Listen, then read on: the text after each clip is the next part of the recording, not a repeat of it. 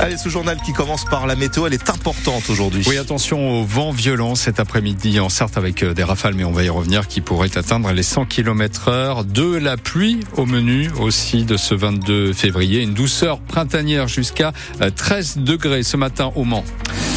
Ils ont été évacués dans le calme. Entre 150 et 200 agriculteurs et parmi eux des Sartois ont été délogés cette nuit par euh, les CRS, des producteurs de lait pour la plupart, qui ont investi hier le siège de Lactalis à Laval. Une action à l'appel de la Confédération paysanne qui souhaite que le géant du lait paye un peu plus cher ses producteurs, Chloé Martin.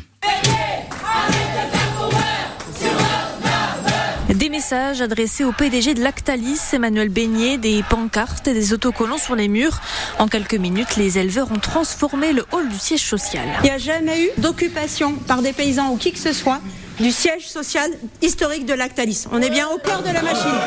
La porte-parole nationale de la Confédération paysanne, Laurence Marandola, a même fait le déplacement. C'est l'entreprise numéro un mondiale du lait au monde et qui n'est pas capable de payer correctement ses producteurs. 420 euros la tonne négociée la semaine dernière alors que le prix de revient est de 500 euros selon le syndicat.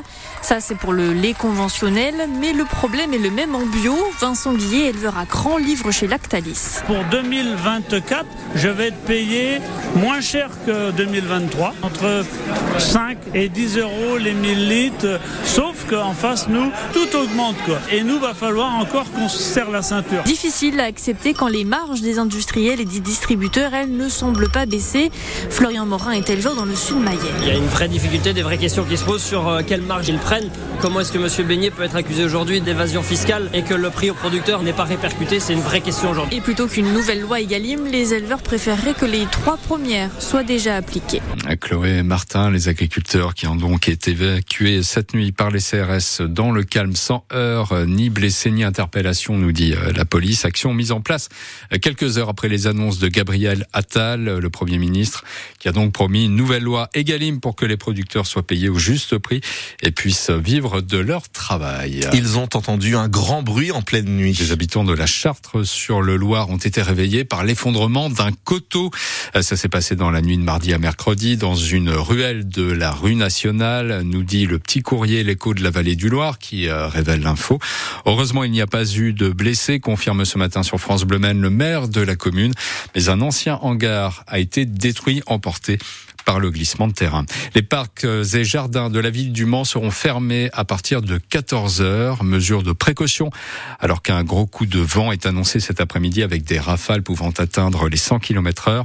La Sarthe est en vigilance jaune, mais d'autres départements frontaliers comme l'Orne ou l'Eure-et-Loire sont en alerte orange. Attention donc aux chutes de branches ou aux chutes d'arbres. La pilule est dure à avaler pour les habitants du Génois bilurien. Cette communauté de communes à l'est de la Sarthe entre Le Mans et la Ferté-Bernard, la collectivité a décidé d'augmenter la taxe d'ordures ménagères de 30%, ce qui représente quand même 50 euros de plus par an pour une personne seule.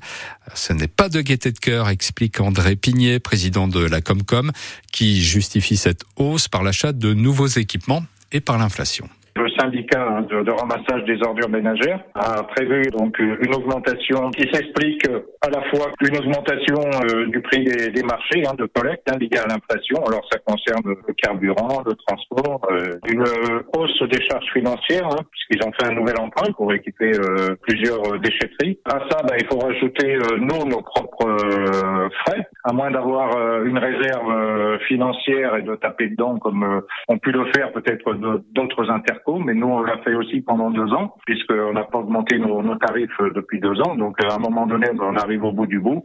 Mais sincèrement, euh, il n'y avait pas moyen de faire autrement. Euh, sans quoi, euh, c'était le risque de se retrouver avec un, un ramassage des ordures ménagères mal exécuté ou pas exécuté. André Épinier, le président de la communauté de communes du Génois Bilurien, euh, suite à cette hausse de euh, la redevance d'enlèvement des déchets ménagers qui a augmenté donc de 30%. Plus ou pas de doliprane dans les pharmacies, encore des traitements contre le diabète qui ne sont plus disponibles. Vous avez peut-être été euh, confronté comme nous hein, ces derniers temps à cette pénurie de certains médicaments. Hier, le gouvernement a annoncé un plan pour éviter les ruptures de stock. Parmi les solutions envisagées, relocaliser la production de 147 médicaments stratégiques, ceux pour lesquels la France dépend le plus des importations extra-européennes, et puis prévenir les médecins en cas de pénurie. La ville d'Alonne va rendre hommage à son tour à Missak et Méliné Manouchian, ce couple de résistants qui est entré hier au Panthéon. La mairie va soumettre au conseil municipal une délibération pour que le nom de ces héros de la résistance soit associé à une rue, à une place ou encore à un parc de la ville.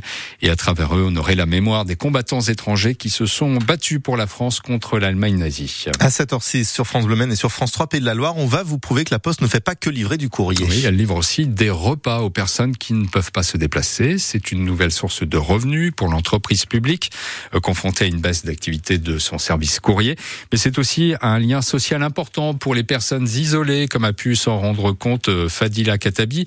La ministre euh, chargée des personnes handicapées et des personnes âgées a participé hier en Sarthe à une tournée avec euh, la factrice. Elles ont rendu visite à René, 94 ans, qui habite à Solem, Cécile Soulet. Micro, caméra, photographe, trois voitures de la gendarmerie devant sa maison. René ne voit pas autant de monde tous les jours alors quand il a reçu son repas des mains de la ministre. C'est servi gentiment. Avec, en plus, avec un sourire. Très bien, Très bien, c'est un vrai service que vous appréciez Absolument. Un service qui permet de rompre l'isolement pour Fadila Katabi. Une visite au quotidien, maintenir le lien social, de voir si la personne effectivement ne manque de rien. C'est extrêmement important d'accompagner les personnes. Le repas, c'est indispensable. Nadège est factrice depuis 20 ans. Elle s'est tout de suite proposée pour livrer les repas. Ces nouveaux services, ça me permet d'avoir plus de contact avec les gens qu'habituellement, de faire une veille finalement, voir si tout va bien chez eux en même temps. On rentre finalement pour livrer un repas et euh, le contact est beaucoup plus important. Et pour la venue de la ministre, le menu c'était Ah, c'est la raclette cette saison. René est livré du lundi au vendredi avec également ses repas pour le week-end. Il paye 275 euros par mois. C'est la cuisine centrale de Sablé qui prépare les repas. La Poste fait uniquement la livraison. Il peut arrêter quand il veut ce service ou le suspendre s'il part en vacances. Cécile Soulet, 5 millions de repas ont été euh, livrés l'an passé euh, par la Poste. Donc il passe des gros colis aux brocolis, quoi. En gros, si je veux résumer le truc, c'est ça le truc. Sans commentaire. Sans commentaire. Et eux, ils ont 64 ans, les amis, et vont se rencontrer pour la première fois. Isabelle et Freddy se retrouvent ce midi en gare du Mans. L'un est sartois, l'autre bretonne, mais ils ont un point commun. Ils sont nés tous les deux au Mans, le même jour, le 29 février 1960. C'est grâce à un groupe Facebook qu'ils se sont retrouvés. On vous raconte cette jolie histoire dans le journal de 7h30. 64 ans divisé par 4, euh, ça fait ça fait combien? Ça fait 15 15 16, ça. fait 16 ans quoi finalement, ils n'ont que 16 ans puisqu'on